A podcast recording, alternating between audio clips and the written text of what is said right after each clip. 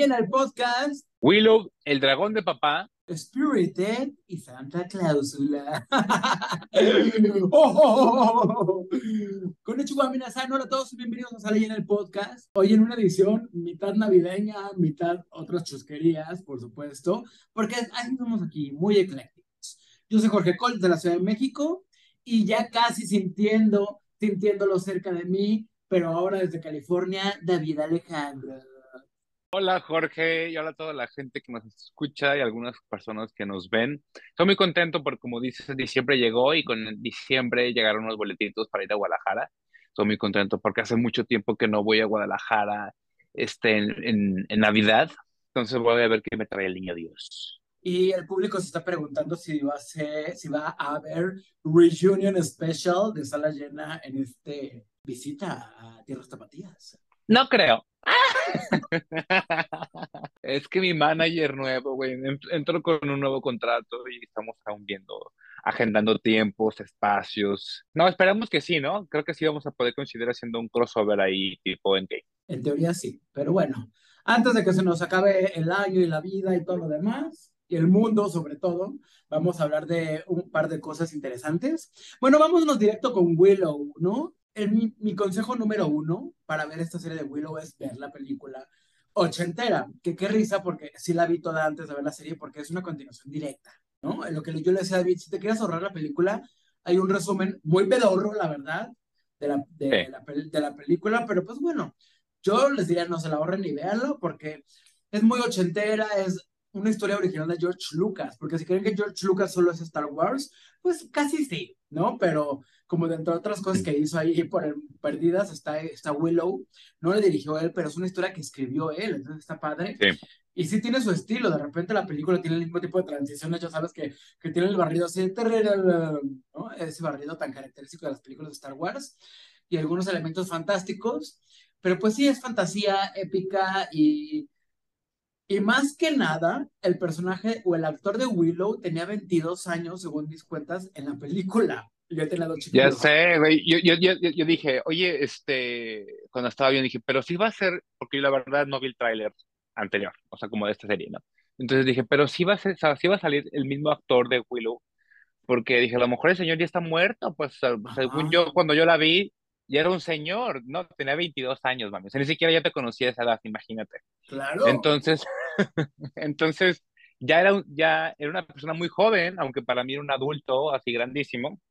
Yo, no la vi, fíjate que yo no vi la, la, la, película recientemente, pero la veía una y otra y otra vez. Entonces, eh, para mí fue, sí fue como una onda, pues sí, como muy melancólica, o sea, como de manera grata, el haberla visto, porque sí, era una de, mis películas favoritas que veía una y otra vez, tanto en el Canal 5, que creo que es donde la pasaban, y la rentaba así que en, en el blockbuster, en el centro y esas cosas. Entonces, había cosas como que no la recordaba, pero otras como que las fui cachando, sobre todo en estos dos capítulos de inicio, ¿no? Que son dos capítulos con los que están a la serie, y te más o menos como, como dices, sí es una serie que es totalmente una, directa, pero a la vez ya pasaron eh, 28, no, 28 no, me estoy confundiendo con otra cosa. no, no, sé qué, no sé qué tiempo pasó, si 15 años, 18 años, no sé qué tiempo pasó, pero sí pasó un punto en el que esta bebé o, estos, eh, o esta reina tiene hijos y esa bebé crece y es donde estamos ahora situados. Sí, pues está, sí, cierto, hay dos capítulos ya en Disney Plus, eh, que también pues es la misma producción de Lucasfilms. Y mi pregunta para ti, David, es, ¿tú que sentiste cosas lindas cuando la veías de niño?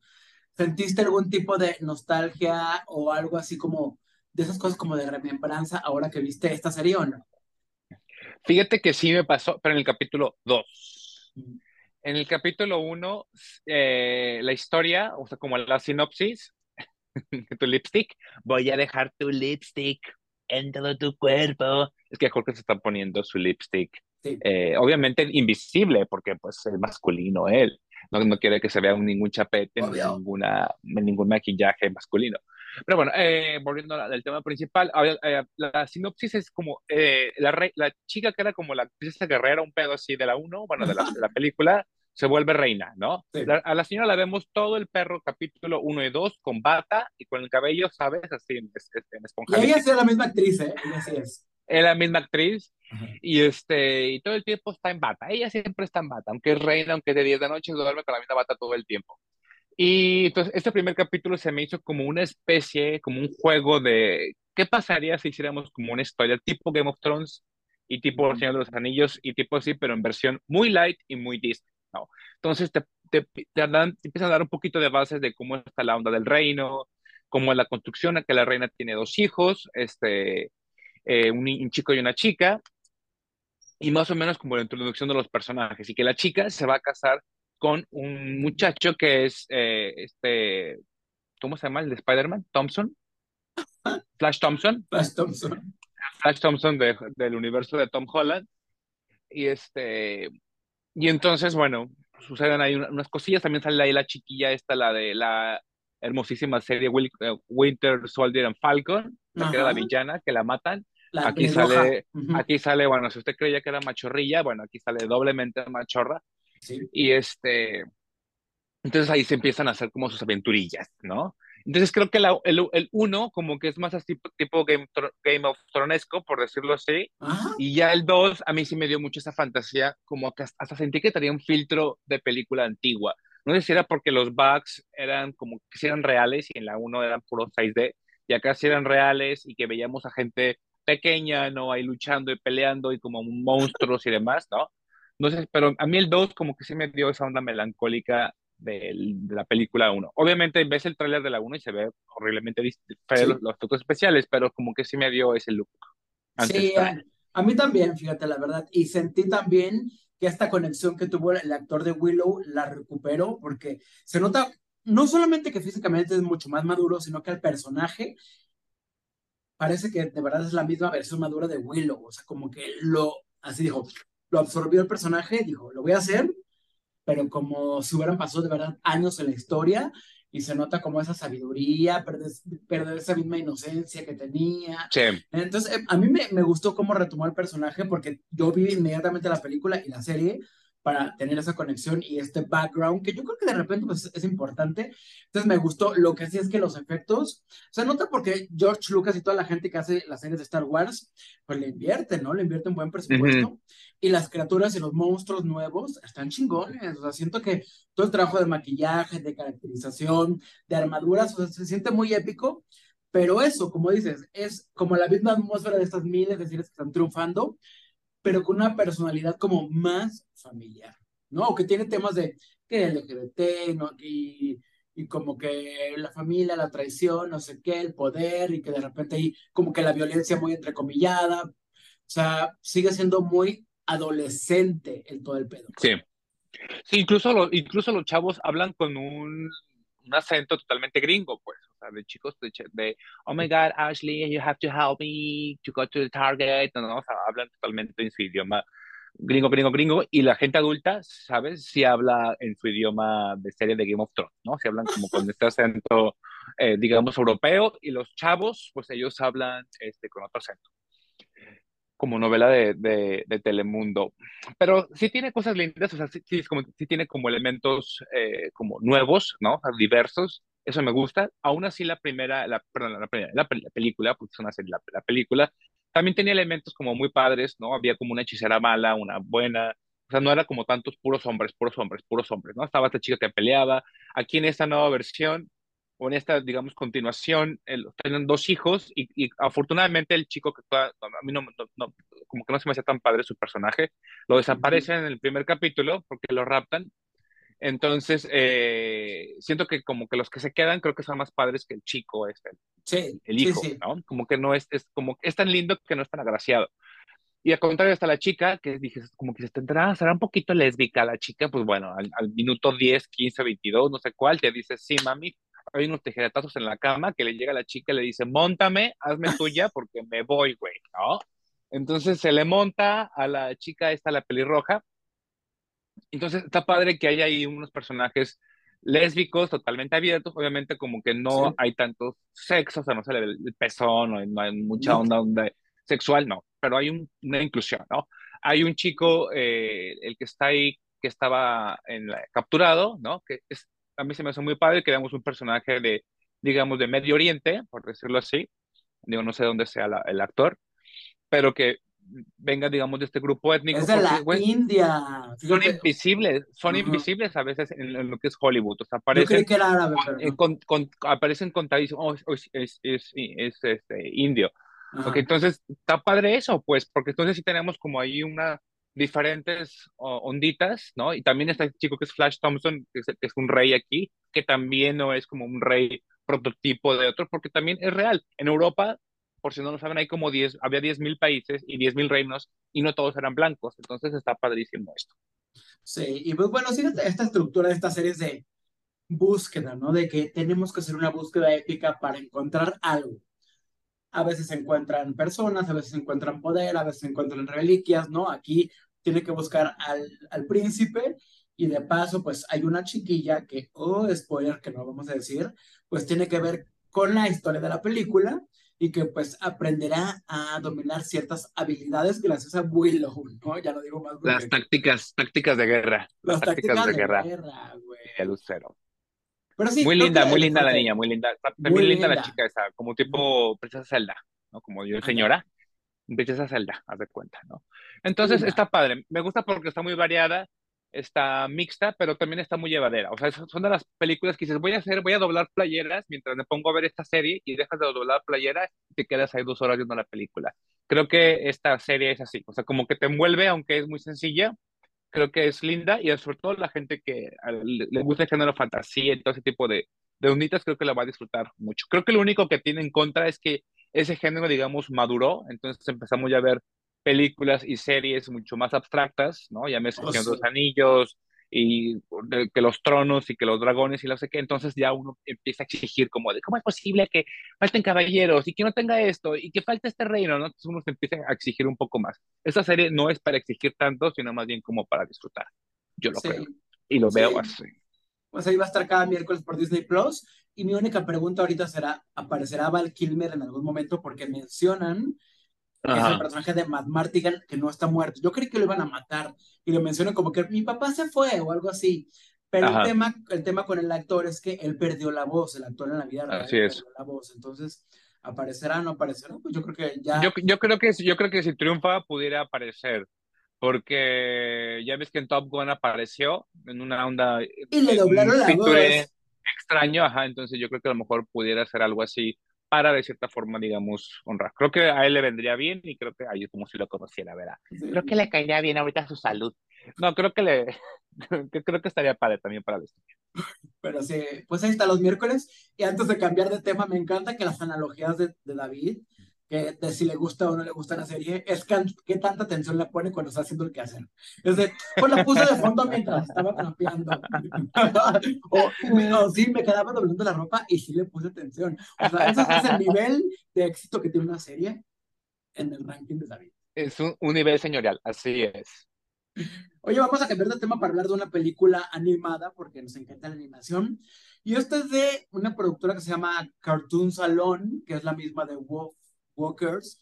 ¿Te acuerdas de esta película de, de Apple que también se llevó las palmas? Que todo el mundo quería que se ganara el Oscar y no se lo ganó. No, no me acuerdo.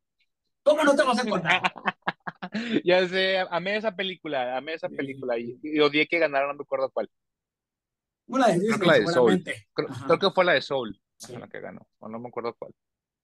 Pues se llama El Dragón de Papá. Ahora, obviamente, con el éxito que tuvieron en esa película, pues nada de que Apple TV se le iba a llevar. Ahora fue Netflix que dijo, a ver, vénteme tu película. Y pues está en Netflix que, que pudo haberse perdido un poco si quizás, o los que quizás no sepan hasta ahora, que es de la misma productora, de los mismos autores, incluso en el estilo de animación y de dibujo se nota, ¿no? Y que a mí me encanta que es una animación rara, pero por lo menos es diferente a las de Disney, que ya hablábamos del programa pasado de que... Güey, es que hablábamos justamente de eso, hablamos justamente, es como de, güey, atrévanse a que se vea distinto, atrévanse a utilizar otra gama de, otra paleta de colores, atrévanse a tener otros monitos, otros personajes, otros nombres, y creo que precisamente esta película se atrevió en, en ciertos aspectos en eso. Sí, y aquí el protagonista es un niño, un niño que que básicamente vive una recesión, como muchos, supongo que debe ser un país, pues no dicen exactamente porque se mudan a como a ciudad siempre gris, pero te da como esa analogía de una ciudad, ciudad de Estados Unidos donde hay una recesión y la mamá y él pierden todo, entonces eh, pues tienen que empezar de cero, la mamá está en una grave crisis económica y el chiquillo la quiere ayudar y en su desesperación, viaje o lo que sea, termina en un mundo fantástico que está padrísimo, porque tiene que encontrar un dragón que supone que lo va a ayudar. El dragón es la cosa más estúpida y graciosa del mundo, me encanta, pero, pero en esa isla donde termina el chiquillo hay toda cantidad de, de monstruos como animaloides, que la verdad está bien padre. A mí me encantaron. O sea, sí hicieron muy buen trabajo con los lobos en la otra película. Creo que por lo menos el trabajo de creación de estos animales está padrísimo. A mí me encantaron los el cocodrilo, los tigres, los changos, todo, ¿no? ¿A ¿Tú qué te parecieron?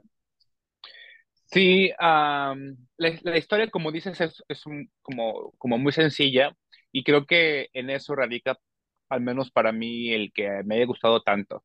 Uno, o sea, venía, como dices, de hacer que hacer en locura total el sábado y luego Big Willow. Y raramente, porque casi nunca veo dos cosas en streaming, ni tele, ni cine, porque ya ves que no aguanto, eh, creo que me puse a otra cosa y antes de dormir me puse a ver esta película, ¿no? Entonces ya venía con, el, con la semilla ahí de la, de la melancolía dentro. Entonces veo esta película, tengo que decir, de spoiler, o sea, que lloré, no sé si dos veces o una vez al final. Y este, pero precisamente por eso, porque la película como que conectas con ella aún sin no saber mucho de los personajes. Como dice, no sabes si son latinos, si son de Medio Oriente, si son africanos, si son de Centroamérica, pero sabes que son eh, personas que tuvieron que migrar o cambiar de un lugar a otro por situación económica o una pérdida, lo que sea, ¿no? Entonces, está padre que no te digan tanto de los personajes, pero que por lo emotivo y las cosas que están sucediendo te hagas una conexión, ¿no? Este, obviamente el, el pedo de la mamá siempre es fuerte, o sea, siempre es como una onda dramática que funciona, ¿no? Y entonces, eh, pues como dices, tiene como esa dinámica un poquito parecida, justamente platicaba yo con el señor marido, de tipo de, de Where the Wild Things Are. Ah, ok. ¿No? O sea, esta onda como que el niño sale disparado de la casa por una tensión, una pelea, y entonces tiene un viaje, ¿no? Entonces tiene como esta ondita o tipo Life of Pi, de eso que dices, ¿habrá pasado? ¿No habrá pasado? ¿Qué importa? El punto es como la historia que te contaron eh, eh, en ese momento y que creo que es muy valiosa. Creo que tiene como moralejas muy lindas, sin ser tan bobas, aunque la película es muy simple, como es el dragón, tienen el humor más básico, pero es tan bobo que te da ternura, pues, sí, ¿no? empatizas.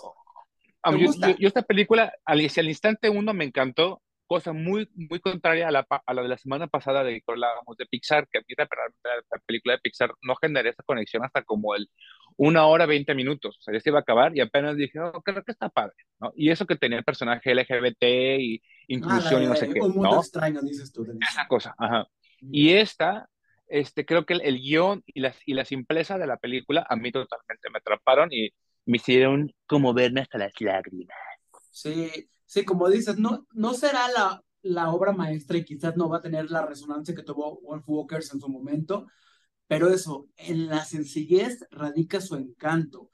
Y a veces, de verdad, o sea, se vale que haya de todo tipo de, de, series y películas. O sea, las más abstractas, como decimos luego, así como las de anime, que te, te vuelan la cabeza y te dejan pensando, hasta eh, historias lindas con las que conectas, que puedes ver con los chiquillos, que tienen un lindo mensaje, que tienen linda animación, música, bla, bla, bla, bla.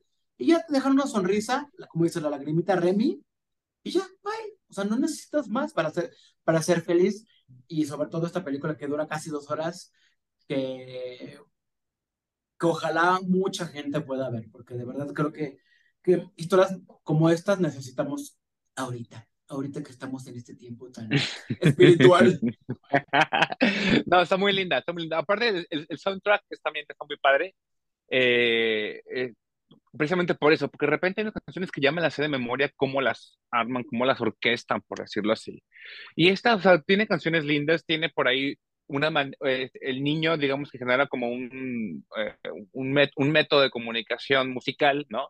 Entonces la canción es linda, pues, ¿no? Y luego la canción de los créditos está también muy bonita y tiene otras canciones también muy padres. Entonces creo que, eh, creo que sí envuelve mucho eh, creo que tiene temas también fuertes dentro de la simpleza de la película, lo que decíamos, pues, de e, esta onda de que de la recesión y de que el cambio pero también, el, o sea, muchos me di cuenta que muchos de los personajes decían, te prometo, ¿no? Y te prometo, y la mamá le prometía, y el niño le prometía al dragón, y el chango le prometía a la elefanta, y el elefante le prometía a la hija, y el rinoceronte le... Entonces, eh, y muchas veces decían así, I promise, I promise. Y las promesas se, se venían abajo, ¿no? Entonces, Mm, como que sea, pues es que es cierto, o sea, a veces uno promete o a veces uno espera tanto de la promesa de algo, de alguien, pero pues las cosas tienen que, a lo mejor, que fluir de otra manera, ¿no?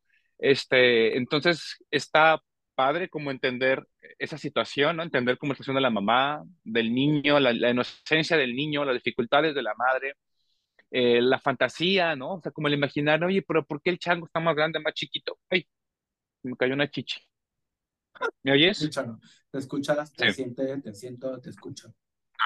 Entonces está padre eso. Y creo que me acuerdo que el niño una vez dijo algo y fue me quebré un poquito ahí porque dijo, es que yo quiero arreglar todo, pero tengo miedo, ¿no?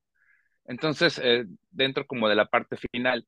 Y, este, y, y pues es, cierto a veces, a veces uno quiere arreglar tantas cosas y, y las películas también quieren hacer tantas cosas que a veces no, no es demasiado, ¿no? Y creo que esta con cosas sencillas, pero con elementos, digamos, ligeramente profundos, creo que generan una conexión más interesante. Al menos conmigo sí lo hicieron. O al menos Sí. debo ir con un psicólogo, mami, muy probablemente.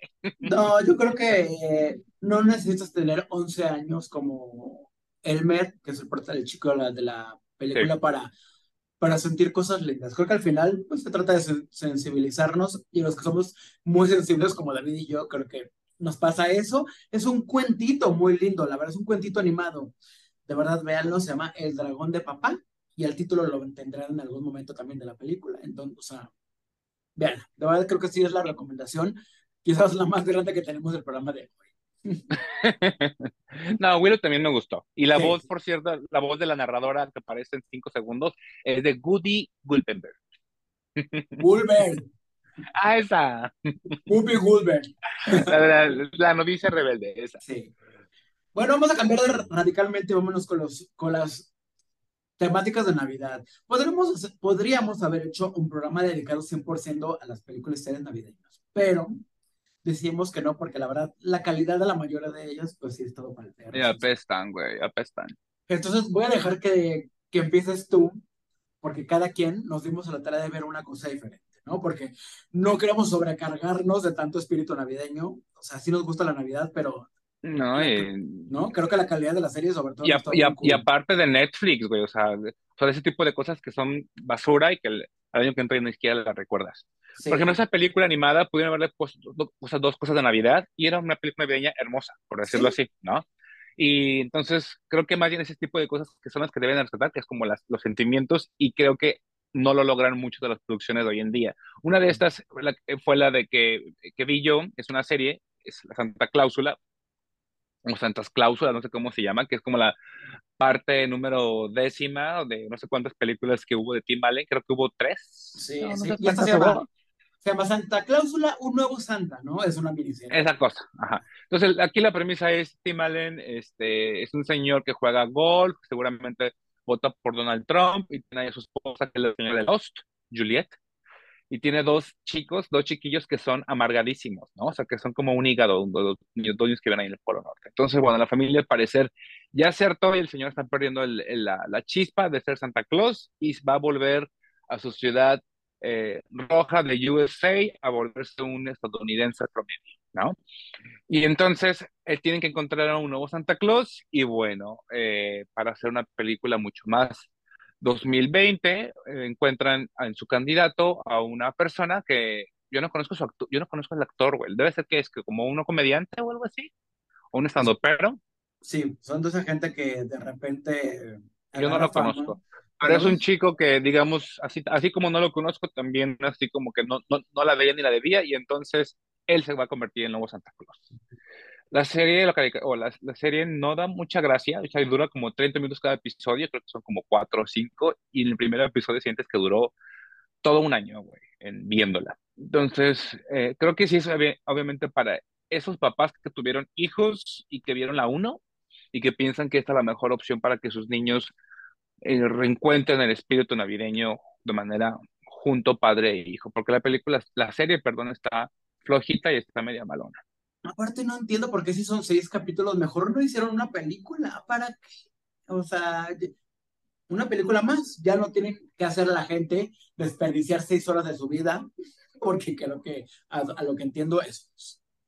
Sí, aparte es, una película larga, entonces mejor ahórrate 30 minutos de paja, que bueno, pueden ahorrar hasta más, y mejor una película cortita, ¿no?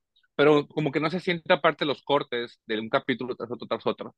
Entonces está mala. Yo la verdad no la, no la recomiendo en, un aspecto como general.